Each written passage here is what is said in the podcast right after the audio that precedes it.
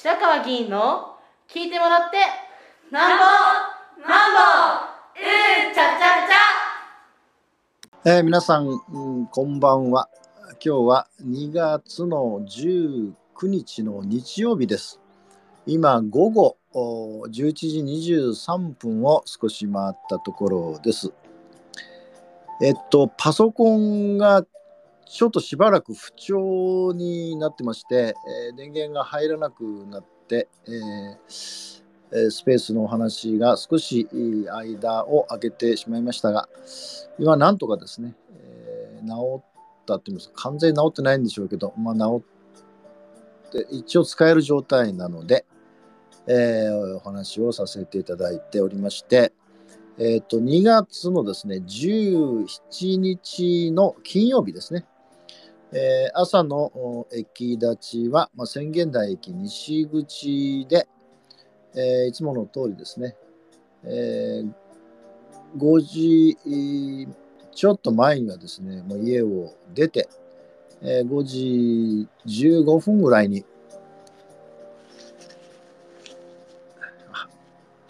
すべて、えーセッティング、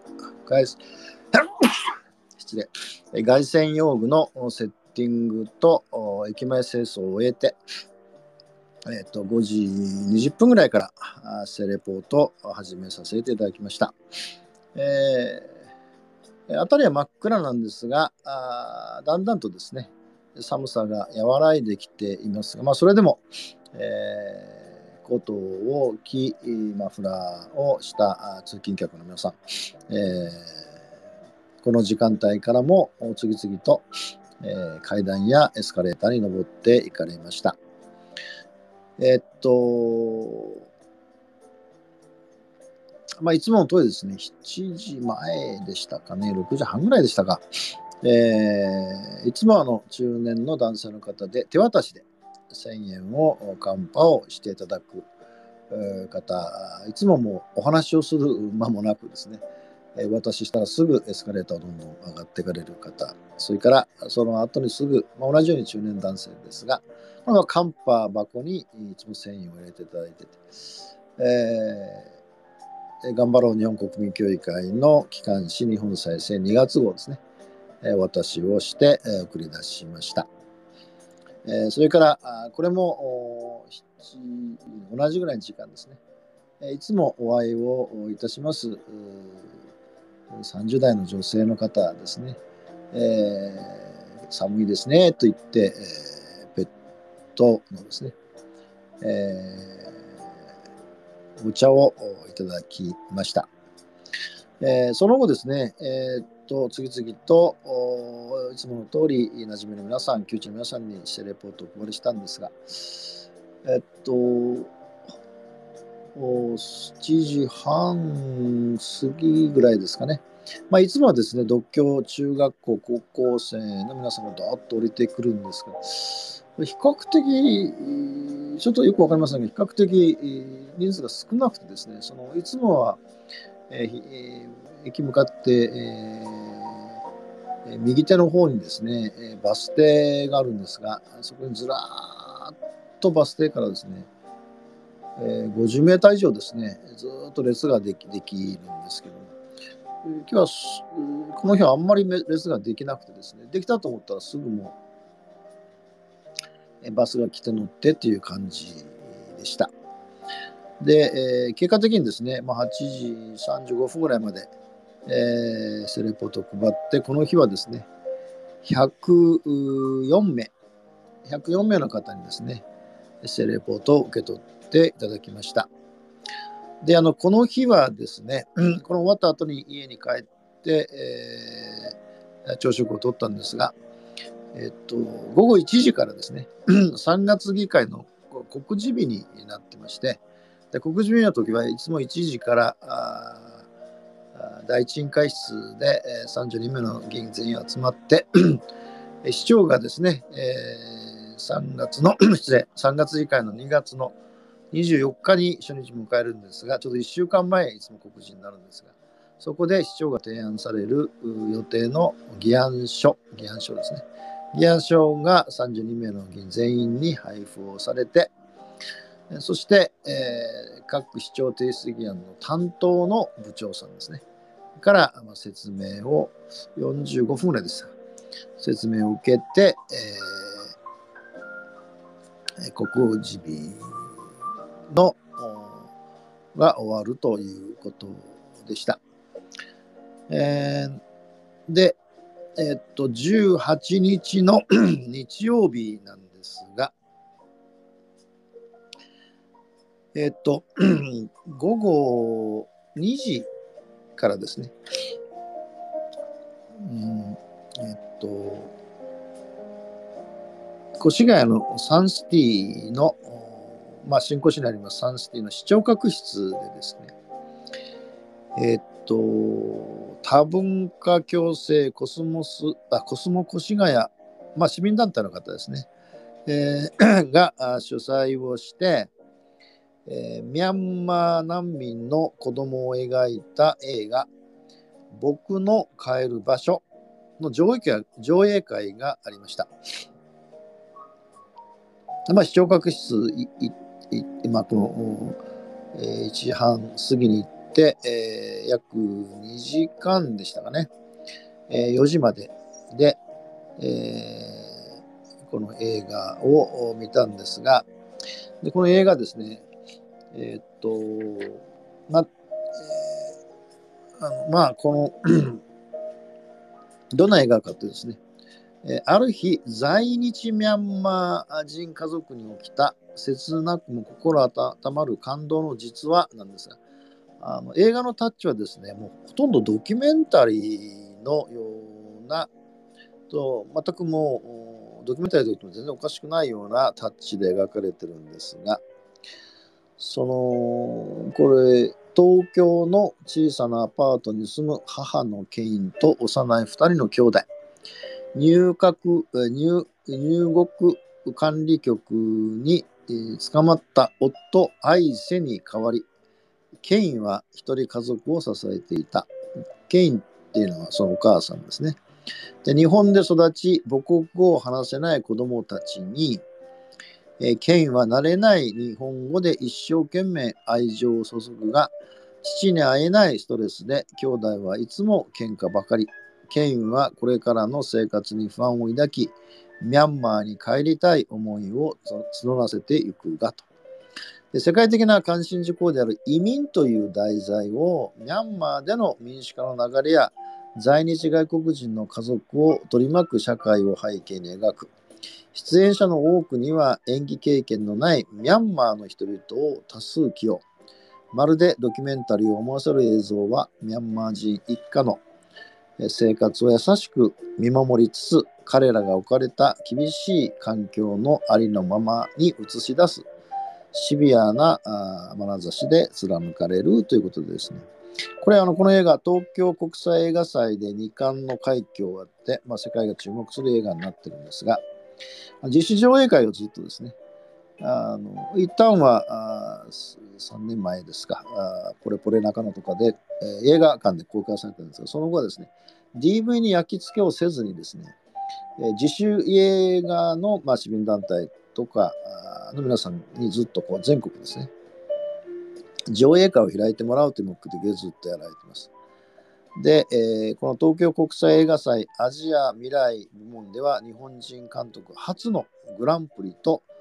監督賞をオランダシネママシネマジア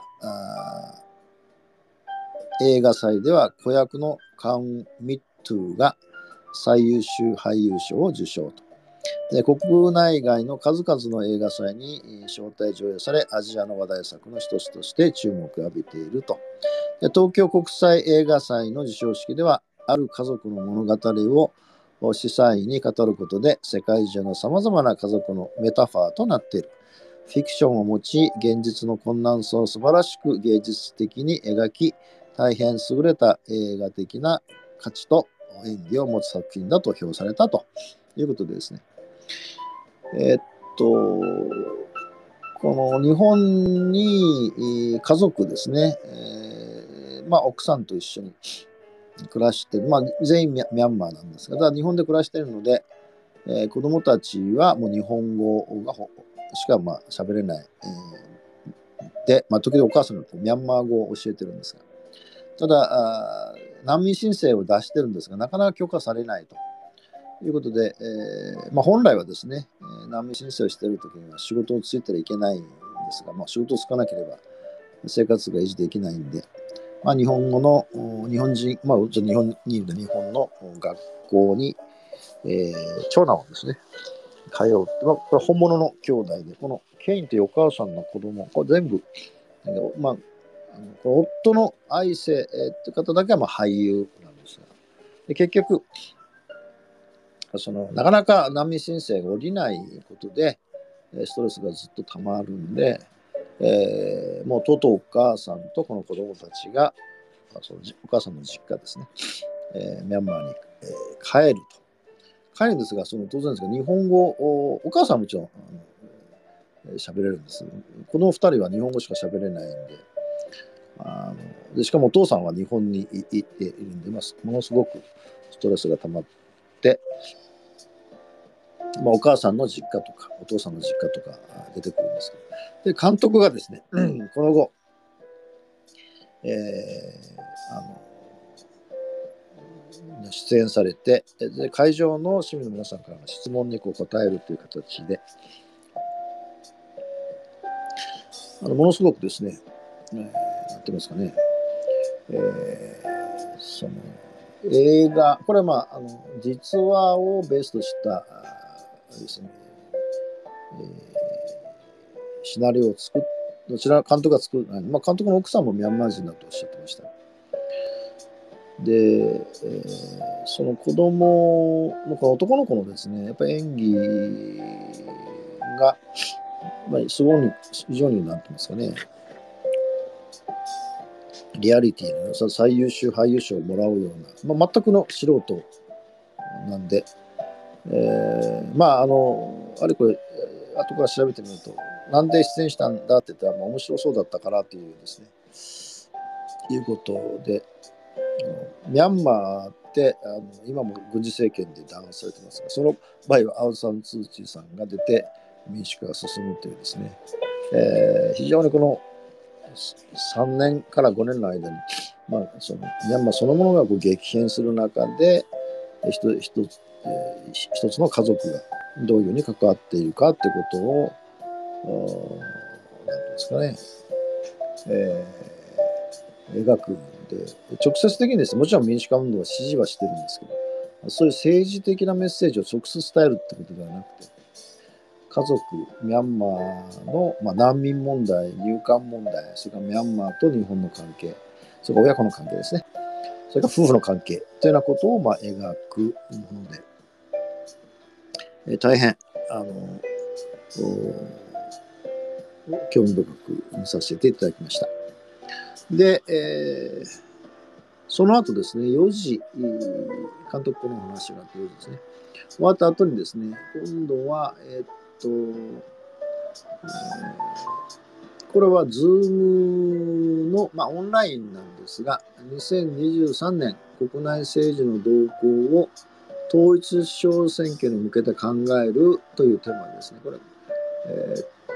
パムって PAM という、えー、ピースアクションネットワークを、まあ、訳して PAM というんですけど、で、えー、その連続講座の3回目で、えー、このさっき前申し上げた統一地方選挙に向けて考えることだったんで、まあ、4月23日統一地方選挙ですから、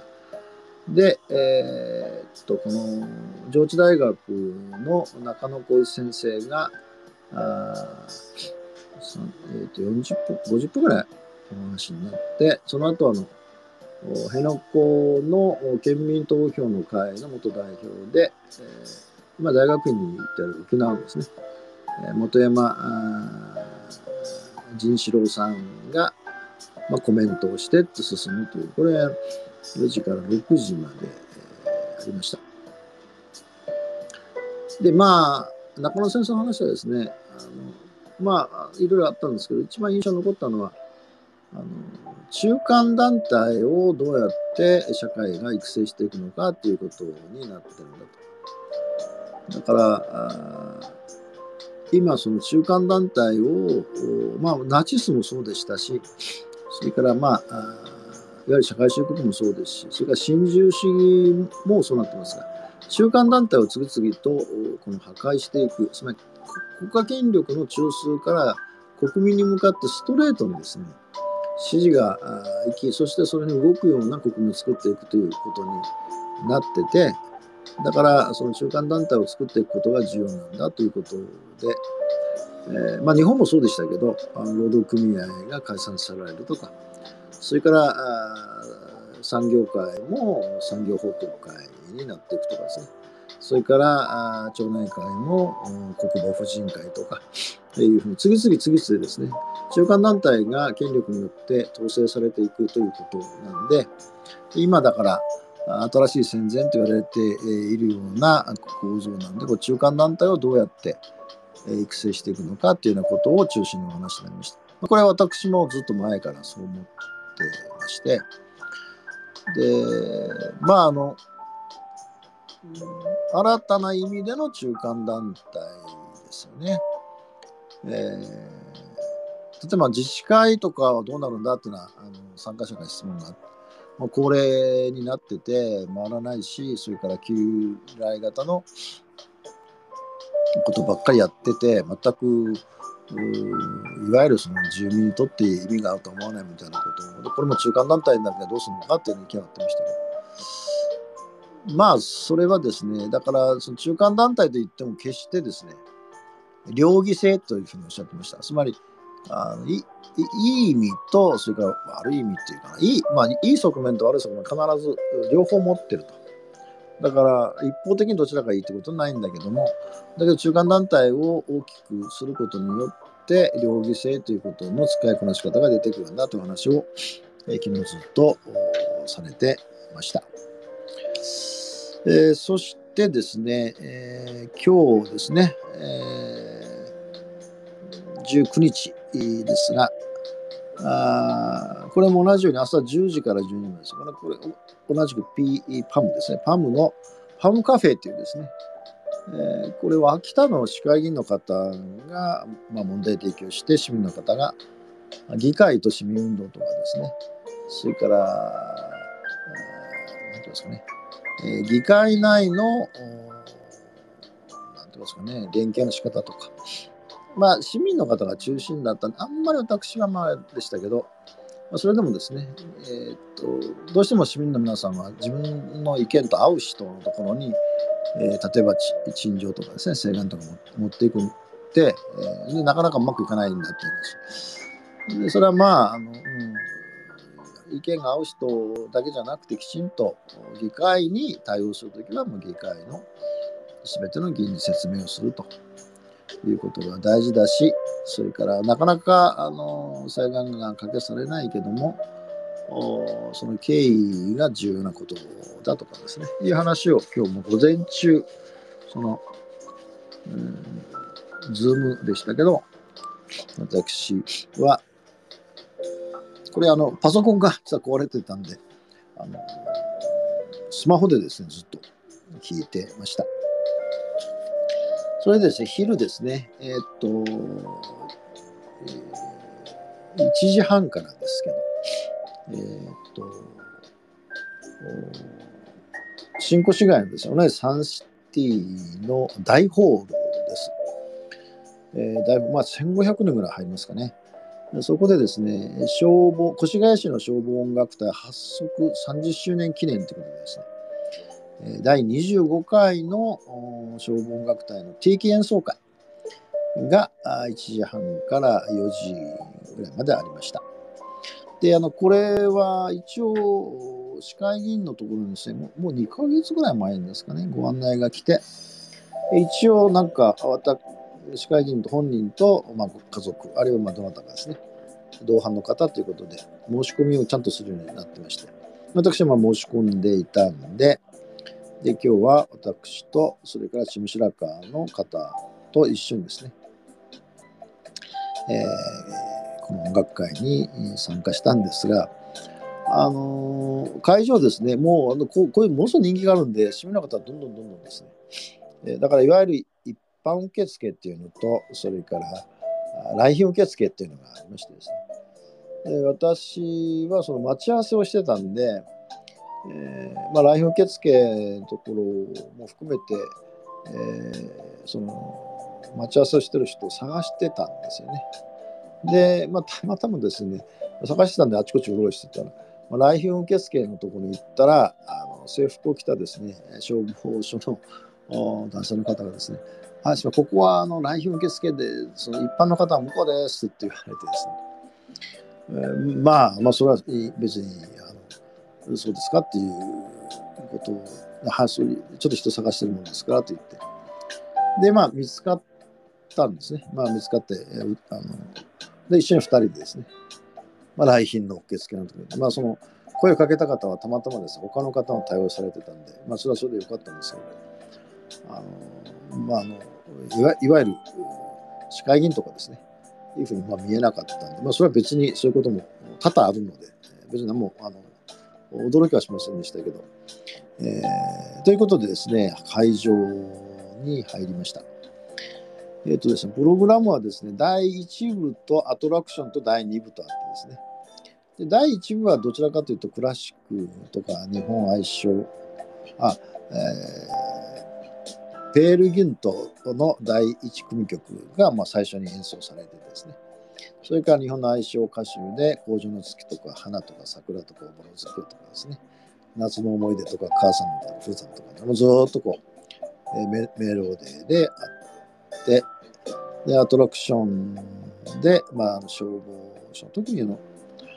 えー消防もそうですが、救急車のあの出動回数がですね、1万8000回、年間ですね。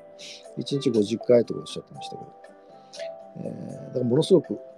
ちょうど10年ぐらい前かな、まあ、1万2000回ぐらいですか、もう劇的に、まあコロナが影響してるんだと思う増えたんで、あもちろんあの必要な場合は救急車を呼んでほしいんですが、まあ、適正にですね、まあ、ちょっと擦り傷でタクシー呼ぶのもったいないからっていうようなことも、まあ、よく聞く話であるので、それはもうやめてくださいねっていうようなことも、あのなんていうんですか、アトラクションで言ってました。その後、第2部で、えー踊るポンポコリンとかですね、えー花火とかですね、えー演奏がありました。で、えーまあ、これがまあ、私の週末の、おで、まあ、夜、それ終わってですね、7時から今度は、えー埼玉整形セミナーの運営委員会があって、私はまあ傍聴をさせていただきまして、えー、20 2月25日にですね、前も話しましたが、立候補予定者の皆さん、市会議員の皆さん、あるいは現職や新人で予定の皆さんに、アンケート調査をですね、昨年やって、12月末で締め切って、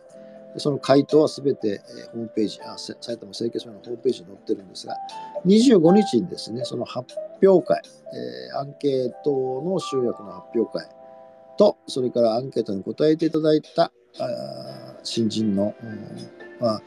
あ、方や現職の議の方に、まあ、任意ですが来てもらって1部をやって、2部に、